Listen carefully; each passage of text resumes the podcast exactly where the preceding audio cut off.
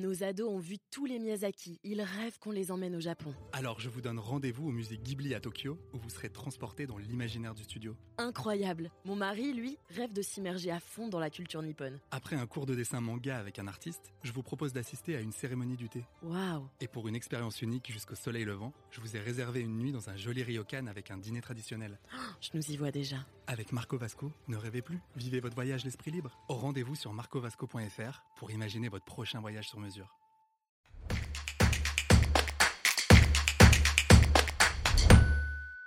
Je suis client de la même banque depuis 30 ans.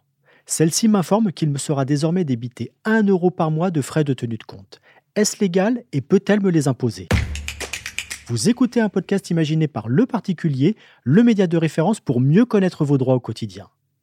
Aujourd'hui, nous répondons à la question de Nicolas, client de la même banque depuis 30 ans. Il se voit désormais appliquer des frais de tenue de compte et se demande dans quelle mesure c'est légal. Alors à vos droits Prêt Partez Eh bien oui Nicolas.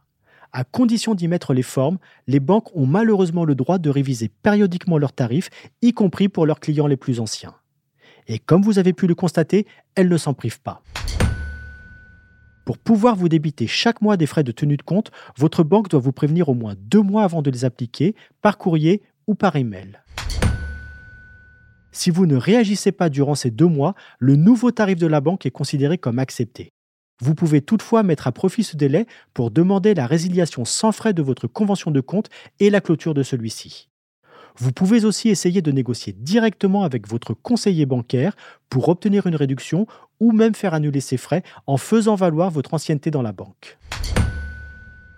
Sachez que les établissements bancaires ont l'obligation de préciser leurs frais de tenue de compte dans les conventions de compte. Si vous remarquez un prélèvement excessif ou non mentionné dans la vôtre, n'hésitez pas à le contester par écrit, d'abord auprès de votre conseiller, puis de la direction de votre agence si besoin. Si vous n'obtenez pas gain de cause, vous pouvez solliciter l'intervention d'un médiateur bancaire pour faire valoir votre droit. En suivant nos conseils, vous éviterez peut-être d'être considéré comme une simple tirelire. Je suis Arnaud Saugera, journaliste au particulier. Merci d'avoir écouté cet épisode. Si ce podcast vous intéresse, vous pouvez également retrouver toute l'actualité patrimoniale sur notre site leparticulier.lefigaro.fr. Nos ados ont vu tous les Miyazaki. Ils rêvent qu'on les emmène au Japon. Alors je vous donne rendez-vous au musée Ghibli à Tokyo, où vous serez transporté dans l'imaginaire du studio. Incroyable. Mon mari, lui, rêve de s'immerger à fond dans la culture nippone. Après un cours de dessin manga avec un artiste, je vous propose d'assister à une cérémonie du thé. Waouh. Et pour une expérience unique jusqu'au soleil levant, je vous ai réservé une nuit dans un joli ryokan avec un dîner traditionnel.